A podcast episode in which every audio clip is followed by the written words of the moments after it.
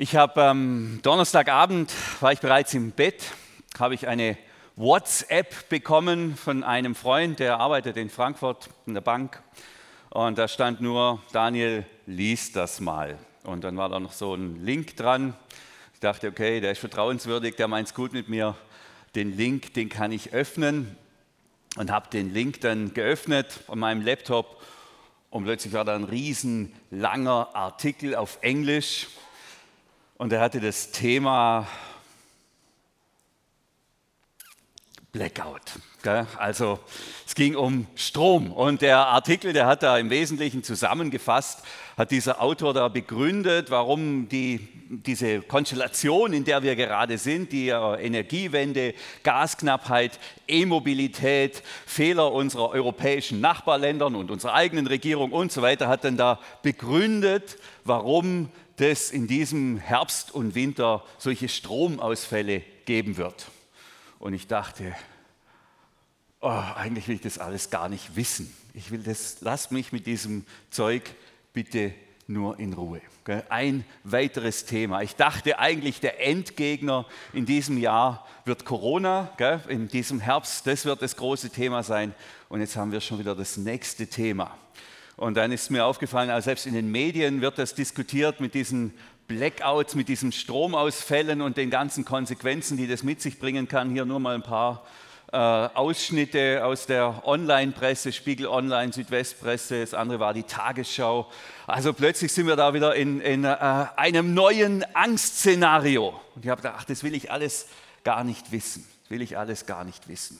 Stromausfall, längere Stromausfälle, die uns möglicherweise drohen und die ganzen Folgen, die das dann mit sich bringt. Und ich dachte, naja, jetzt mache ich mal eine kurze Umfrage. Wir sind ja hier lauter schlaue Leute. Äh, wer hält es für realistisch, dass es in diesem Winter längere Stromausfälle gibt? Nur Mut, gell? Jetzt kann man mal dazu stehen. Ja, ein paar. Okay, und wer hat sich schon vorbereitet, sodass man dann auch weiß, wo man hin kann? Im Ernstfall? Ja, ein paar wenige auch schon. Ja, danke. Danke auch für euren Mut. Also mir fällt auf, seit einigen, ich sag mal, Jahren, es hat sich vor Corona anders angefühlt, dass wir mit wirklich ernsthaften Bedrohungsszenarien konfrontiert sind. Und zwar nicht nur eine, sondern gleich mehrere, eine ganze Kaskade. Gell? Krieg, Nuklearkrieg, Inflation, ähm, Blackout. Das sind lauter Themen, die uns in Unruhe versetzen, die uns in Angst versetzen. Wir befinden uns seit einigen Jahren, kann man fast sagen, in einem, so sagt man das auf Englisch, State of Emergency, irgendwie in so einem Notfallmodus. Gell? Und da, ist die, da herrscht die Angst und die Unsicherheit, manifestiert sich dann zum Beispiel in Wahlen und Wahlergebnissen, weil wir so bedroht sind und weil wir spüren, dass unser Leben bedroht ist, unseren Wohlstand bedroht ist, unsere Gesundheit, unser sozialen Frieden.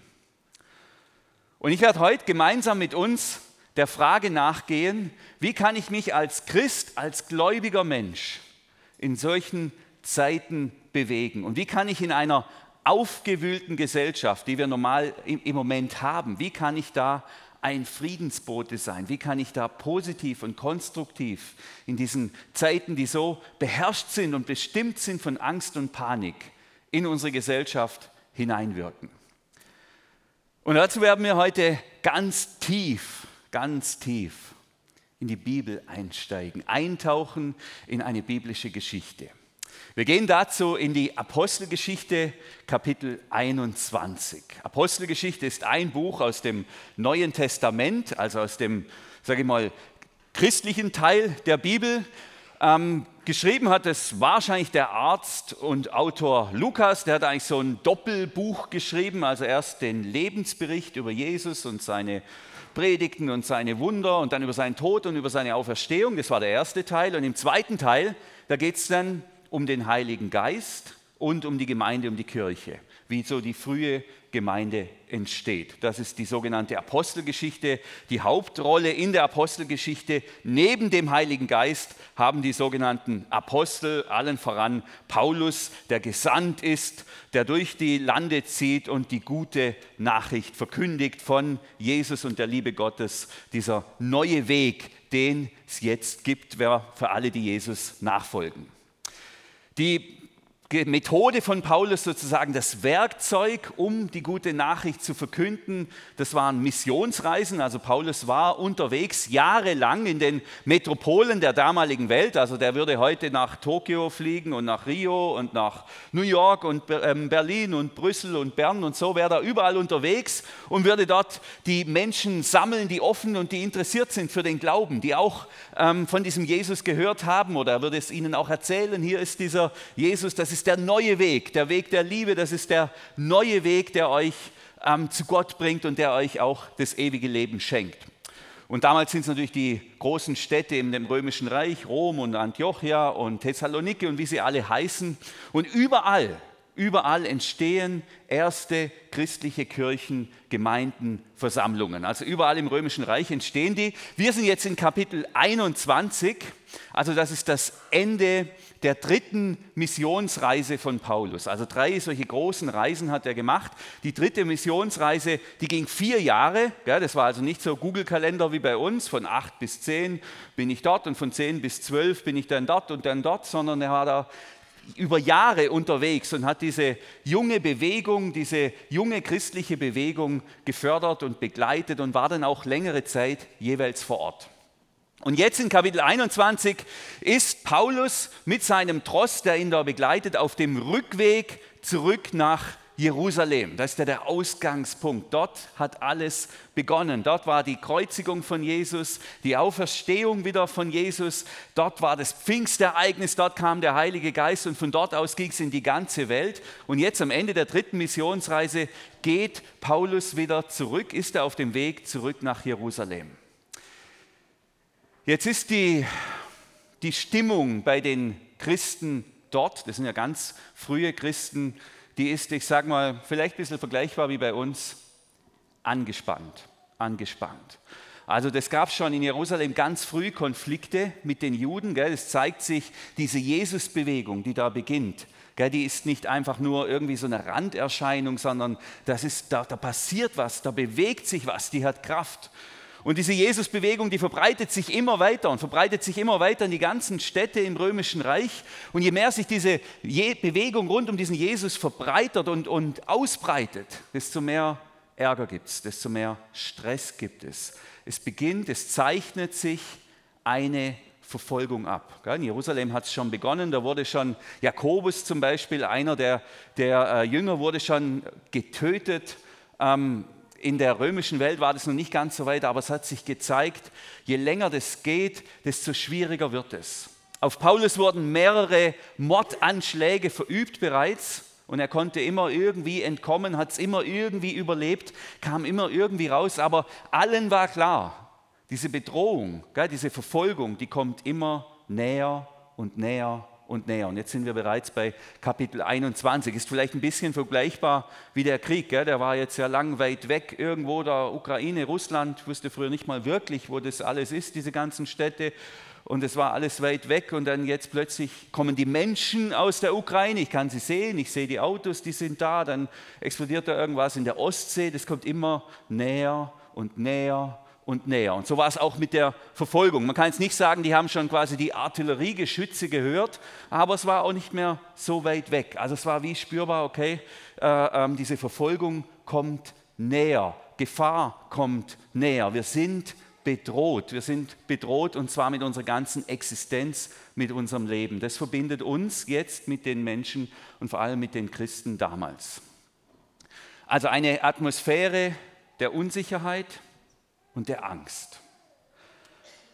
Und dann gehen wir rein jetzt mal ganz konkret, dann können wir lesen, ähm, Paulus wandert da mit seinem Tross, das wäre dann der, der erste Vers, ist da unterwegs, er wandert nach Caesarea. Gell? Am anderen Morgen gingen wir zu Fuß weiter, wir ähm, zu Fuß, also man hat das Schiff benutzt, was es halt an Verkehrsmitteln damals gab. Aber ein Verkehrsmittel damals wie heute waren die Beine. Man musste auch viel gehen und wandern.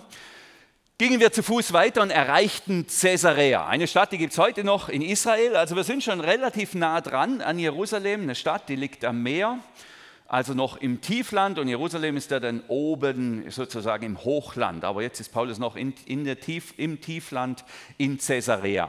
Dort kehrten wir im Haus des Evangelisten Philippus ein. Der Philippus ist einer der Männer, die ähm, ganz am Anfang der Apostelgeschichte vorkommen, von dem es heißt, dass er von dem Voll des Heiligen Geistes ist. Das ist einer der Diakone. Der war auch in Jerusalem und dann ist da die Verfolgung da ausgebrochen und dann hat er sich offensichtlich wieder in sein Haus nach Caesarea begeben. Über den Philippus können wir lesen, der hatte vier Töchter und die waren noch jungfräulich, so steht da, und die hatten alle eine prophetische Gabe. Die haben da offensichtlich war rund um den Philippus so eine Atmosphäre der Offenheit für Prophezeiungen, für Prophetie. Und in dem Haus des Philippus herrschte so ein Geist von Prophezeiungen und von Prophetie. Also da war, war, da war das Übersinnliche sehr kraftvoll. Wir würden vielleicht heute sagen, das war ein Gebetshaus, gell? Gebetshaus Caesarea, das war das Haus von Philippus. Da war eine große Offenheit für den Heiligen Geist, für Prophezeiungen, für Prophetie. Und dann lesen wir hier noch, am anderen Morgen gingen wir zu Fuß weiter. Gell? Wer ist jetzt hier dieses Wir eigentlich? In der Apostelgeschichte gibt es an einigen wenigen Stellen diese sogenannten Wir-Passagen. Also wer ist dieses Wir? Das Wir ist zunächst mal Paulus. Und dann klingt es ja wie einleuchtend, dass der, der das geschrieben hat, der Lukas, sich meint, dass er dabei war mit dem Wir. Und dann sind da noch andere Frauen und Männer dabei. Also es ist eine ganze Gruppe von Menschen, die da unterwegs sind, die da bei, bei diesem Philippus einkehren. Das Wir sind nachher auch wir, die wir jetzt hier sind. Da werden wir nachher noch sehen. Und dann geht es weiter. Ähm, die sind einige Tage da. Und dann kommt aus Judäa, also von den Bergen, von Jerusalem her, ein Prophet namens Agabus ein Prophet kommt ins Haus, wo sowieso schon alles voller Propheten ist und wo sowieso so eine große Offenheit für Prophetie herrscht, in dieses Gebetshaus kommt der Prophet von Judäa, also aus der Nähe von Jerusalem, herunter ans Meer ähm, mit dem Namen Agabus. Agabus heißt übrigens Heuschrecke, wenn man es übersetzt. Könnt ihr euch nicht da vorstellen, wie der ausgesehen hat? Nicht so wie ich, gell? Nicht klein und dick, sondern eher so ein Flip, denke ich mal, gell? so ein von Biene Meier, so ein Hüpfer, großer. Also da kommt so ein Prophet mit Namen Heuschrecke. Der kommt da zu dieser Gesellschaft dazu. Paulus ist da, der Philippus ist da, der Lukas ist da und viele andere. Und jetzt kommt dieser Prophet. Die haben da eine Art Versammlung, die, die Paulus wird wahrscheinlich die Schriften erklären, vor allem natürlich die, die es gab, also sprich das Alte Testament, und wird erklären, wieso Jesus jetzt der Messias ist, wieso jetzt Jesus der neue Weg ist, was es heißt, auf diesem neuen Weg zu gehen. Und dann kommt dieser Agabus, kommt nach vorne auf die Bühne. Ich meine, das Haus von Philippus war wahrscheinlich jetzt nicht gerade so groß wie unser Saal, aber auch nicht ganz klein. Er kommt nach vorne und dann können wir Folgendes lesen, das dann, ähm, sind dann die nächsten zwei Verse. Er, also der Heuschrecke trat in unsere Mitte, nahm Paulus den Gürtel ab, fesselte sich damit Hände und Füße, gell, so irgendwie, setzt sich wahrscheinlich auf den Boden und fesselt sich Hände und Füße. Und dann, und jetzt da, da wird prophezeit und sagt, so spricht der Heilige Geist. So spricht der Heilige Geist. Der Mann, dem dieser Gürtel gehört, werden die Juden in Jerusalem genauso fesseln und ihn den Fremden ausliefern, die Gott nicht kennen. Krasse Szene. Ja, da sitzt der gefesselte Prophet, da steht der Paulus, vielleicht war er da, hat er gerade noch irgendwie die Bibel in der Hand, der Philippus daneben, die ganze Gruppe drumherum, Lukas und alle anderen stehen da auch noch dabei und er sagt, Paulus, wenn du nach Jerusalem gehst, dann sagt dir der Heilige Geist, dort werden sie sich fesseln und dann an die Heiden werden die dich ausliefern und die werden kein Erbarmen haben mit dir. Gell? Diesmal wird es kein Streifschuss sein. Das ist die Botschaft. Paulus, wenn du nach Jerusalem gehst, wird es ernst werden. Du wirst da nicht mehr rauskommen aus der Nummer. So, das ist die Prophezeiung. Gell? Da haben wir eine Zeichen, eine prophetische Zeichenhandlung und eine Botschaft. Das ist die Botschaft vom Heiligen Geist in Jerusalem. Paulus wirst du gefesselt und ausgeliefert werden. Jetzt, wenn man Prophetien, wer sich mit Prophetien auskennt, der weiß, dass es da immer zwei Ebenen gibt. Das eine ist die Prophezeiung selber und das andere ist die Deutung der Prophezeiung. Da ist jetzt noch keine Deutung drin. Da ist nur die Botschaft, in Jerusalem werden sie dich fesseln und ausliefern. Du wirst es nicht, wahrscheinlich nicht überleben, Paulus. Das ist die Prophezeiung. Die zweite Ebene ist die, die Ebene der Deutung. Was machen wir jetzt damit? Was heißt es jetzt? Was bedeutet es denn jetzt? Und für alle, die da sitzen, ist klar, was es bedeutet. Gell? Und dann bricht, und jetzt kommt, jetzt kommt die Angst, jetzt, dann bricht die Angst aus. Gell? Das führt zu einem riesen Tumult. Das sind dann die nächsten Verse. Ähm, dort heißt, als wir das hörten, gell? diese Prophezeiung, flehten wir flehten, und sie weinten, das sagt Paulus nachher noch, flehten wir und ebenso die Brüder und Schwestern am, am Ort Paulus an, nicht nach Jerusalem zu gehen. Also das ist klar, hier dies wir, die, die Leute, die da drumherum sind, deuten diese Prophetie so, das ist eine Warnung. Der Heilige Geist warnt dich, Paulus, dorthin zu gehen. Geh also nicht dahin. Und die flehen und die weinen und sagen, Paulus, tu es nicht. Tu es nicht, weinen und flehen. Ich weiß nicht, wer von euch schon mal jemand unter Weinen angefleht hat, etwas nicht zu tun. Ich wüsste nicht, dass ich es schon mal getan hätte. Da fallen mir vielleicht diese russischen Soldatenmütter ein oder sowas. So ganz dramatisch. Paulus, bitte nicht, geh da nicht hin, tu es nicht. Und alle, also es bricht ein Riesentumult aus. Alle sagen dem Paulus, tu es nicht, geh nicht. Das ist eine eindeutige Warnung. Die Angst manifestiert sich jetzt hier ganz spürbar, hörbar, fühlbar für alle. Die Angst um Paulus. Was, wenn der stirbt? Gell? Das ist einfach mal zunächst mal die Sympathie für den Paulus. Ich will nicht, dass der Paulus stirbt. Aber es ist nicht nur das, es ist ja, da stirbt ja unser, unseren Pastor, da stirbt ja unseren Apostel, da stirbt ja, ja, und was ist dann mit uns? Und wer soll uns dann noch Wegweisung geben? Wer soll uns dann noch anleiten? Wer soll uns dann noch führen? Ja, und wenn sie den holen, und das ist sicher auch eine ganz egoistische Angst, ja, was ist dann mit mir? Bin ich dann der Nächste? Bin ich dann auch fällig? Also so, so, so, so bricht sich diese Angst da, zeigt die sich, diese Angst ähm, vor dem Tod, vor der Festnahme von Paulus, die Angst um den Verlust des Pastors, des Anführers, die Angst um das eigene Leben und die Angst um die Unsicherheit, was wird denn überhaupt aus uns und unserer Gemeinde und so weiter. Also alle verstehen diese Prophetie als Warnung. Alle, bis auf einer. Paulus selber. Er versteht diese Prophetie nicht als Warnung. Er sagt dann Folgendes. Er sagt, warum macht ihr mir das Herz so schwer? Ich bin bereit. Ich bin bereit, mich in Jerusalem nicht nur fesseln zu lassen, sondern auch für Jesus, den Herrn, zu sterben. Warum macht ihr mir das Herz so schwer? sagt er. Für ihn ist diese Prophetie keine Warnung, sondern Vorbereitung. Vorbereitung auf das, was da kommt, sodass er sich darauf einstellen kann, was ihn in Jerusalem erwarten wird. Und er sagt, ich weiß, ich sehe, was da kommt. Ich sehe, ich höre, was da kommt. Verfolgung und Tod. Und ich bin bereit, diesen Weg zu gehen. Jetzt sind die nicht einfach so bereit, es zu akzeptieren und sagen, ja, aber Paulus ist es nicht auch, denk doch mal ein bisschen an uns. Gell? Ist ja toll, wenn du stirbst. Aber was haben wir? wir? Wir brauchen dich hier. Wir brauchen dich lebendig. Wir brauchen dich lebendig und versuchen da noch zu argumentieren. Aber sie merken, der Paulus bleibt auf diesem Standpunkt. Das wäre die nächste Folie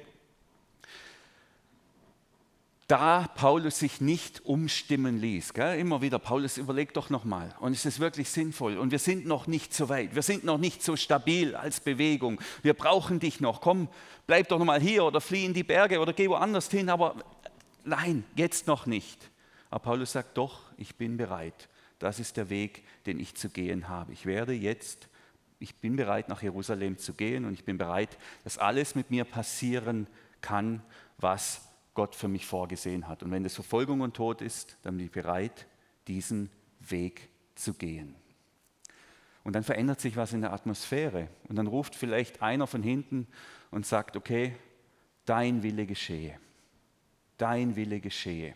Und der andere sagt, ja, wenn es Gottes Wille ist, dann, dann soll es passieren. Und dann werden wir auch einen Weg finden, ohne dich zu leben. Und dann werden wir auch irgendwie durch diese Verfolgung kommen. Ja, wenn es dein Wille ist, dann soll es geschehen. Und so verändert sich die Atmosphäre komplett.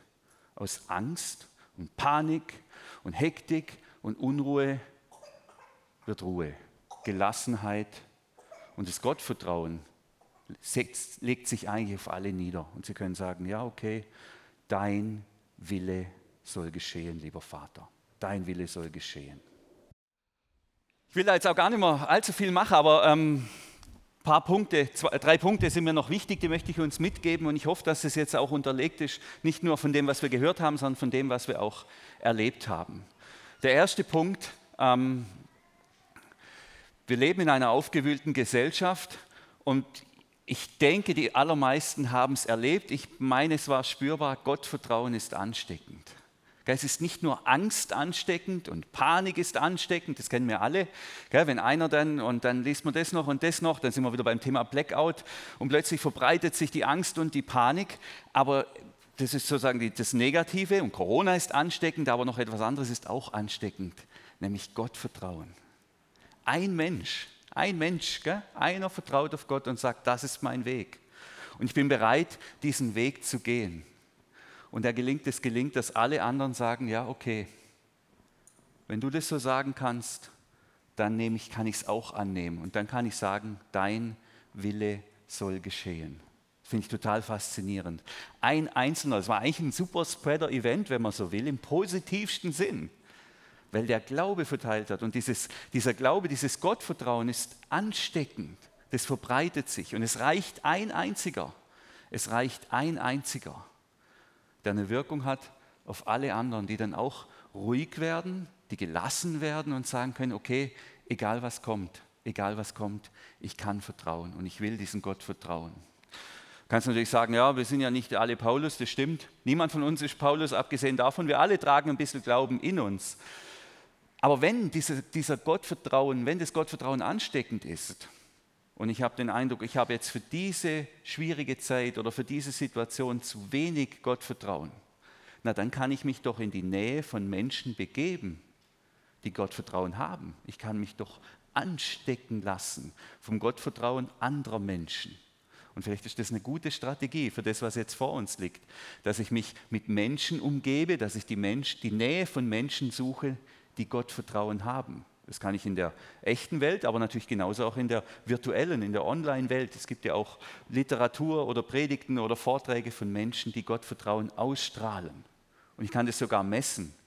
Wenn ich mich dem aussetze oder mich mit diesem Menschen in der Nähe bin, wächst dann mein Vertrauen in Gott oder wächst die Angst und die Panik? Und ich glaube, das ist ein guter, ein guter Weg, sich selbst zu steuern, gerade in einer aufgewühlten Gesellschaft. Gottvertrauen ist ansteckend. Und es braucht nur einen. Es braucht nur einen oder eine, die sagen, ja, ich vertraue auf Gott, wenn das der Weg ist, wenn das das ist, was Gott für uns vorhat. Und wenn es bedeutet fesseln und wenn es bedeutet sterben, ich bin bereit, diesen Weg zu gehen. Der zweite Punkt, Gottvertrauen heißt nicht, die Augen vor der bitteren Realität verschließen. Das war hier sehr sichtbar, äh, haben, unsere zwei Brüder ja auch gesagt das beeindruckt mich so am Paulus. Manchmal habe ich das Gefühl, es gibt so, eine, so, eine, so einen Gedanke von Gottvertrauen heißt, ich, ich muss die Augen zumachen und, und darf, nur, äh, darf die Dinge gar nicht aussprechen, die da irgendwie schwierig sein könnten, weil äh, äh dann, dann wird es schon schwierig, also mache ich die Augen zu und es wird schon irgendwie gut kommen. Gottvertrauen heißt nicht, die Augen vor der bitteren Realität zu verschließen und so zu tun, als wäre alles in Ordnung und so zu tun, als wäre alles toll. Paulus war sehr wohl, sehr, ihm war sehr bewusst, was da auf ihn zukommt. Und er könnte sagen, ich sehe, was kommt. Und genau trotzdem vertraue ich auf diesen Gott. Und genau trotzdem gehe ich jetzt voran. Auch wenn ich Angst habe, auch wenn ich mich fürchte. Aber ich verschließe die Augen nicht und tue nicht so und sage, naja, in Jerusalem, das wird schon werden. Das, das ist halt mal kurz eine Friktion und dann passt es wieder. Nee, ich weiß genau, was kommt. Und trotzdem gehe ich im Vertrauen auf Gott genau dahin. Und der dritte Punkt wäre dann das Finale, das ist das, die Vision, das wäre das, wenn das gelingt, dann wäre das der Hammer. Gell? Friedensboten in einer aufgewühlten Gesellschaft sein. Unser Gottvertrauen kann zum Segen für andere Menschen werden. Gell? Wir leben in einer aufgewühlten Gesellschaft. Wir leben in einer unruhigen Gesellschaft. Und ich sage es mal so, wir haben eine Ressource, die viele Menschen nicht haben. Und diese Ressource heißt Gott und Gott vertrauen und das Wissen, da ist jemand, der meint es gut mit uns, der hat die Macht über alles und er kann uns durch alles hindurchtragen und begleiten. Wir haben etwas, was viele Menschen nicht haben und das ist Gottvertrauen. Und wenn wir jetzt hinausgehen als Gläubige, als Menschen, die Gott vertrauen, in die Firma, in unsere Nachbarschaft, in die Vereine, egal wo wir sind, dann können wir dort genau das sein, was Paulus für die Christen in Caesarea war. Ein jemand der Gelassenheit, der Gottvertrauen, der Ruhe, der Ruhe bringt in einer unruhigen und aufgewühlten Gesellschaft. Davon träume ich, das wünsche ich uns, dass es uns gelingt, aus dem Vertrauen in Gott heraus Friedensboten zu sein in einer aufgewühlten Gesellschaft. Wir sind eingestiegen mit dem Blackout und den ganzen Herausforderungen, die vor uns liegen. Und da will ich die Augen auch nicht davor verschließen. Das ist herausfordernd, was vor uns liegt. Und gleichzeitig dürfen wir mit Paulus sagen, im Vertrauen auf Gott, ja, wir gehen dadurch, das kommt gut, wir dürfen gelassen und ruhig und engagiert in die Zukunft gehen. Wir gehen jetzt in eine Lobpreiszeit. Ich habe mir noch ein Vertrauenslied gewünscht und die Band war so großherzig und hat mir das äh, auch genehmigt. Wir singen jetzt noch auch als Vertrauenslied, als, als Lied, das unser, unser Gottvertrauen stärken soll. Das Lied Meine Zeit steht in deinen Händen. Ich lade uns alle ein, da mitzusingen, das Vertrauen, egal was kommt, gegenüber Gott auszusprechen. Wer noch Gebet wünscht oder Segnung, unser Gebets- und Segnungsteam steht bereit. Die beten gerne für euch, geben euch noch einen Zuspruch, kommt einfach nach vorne.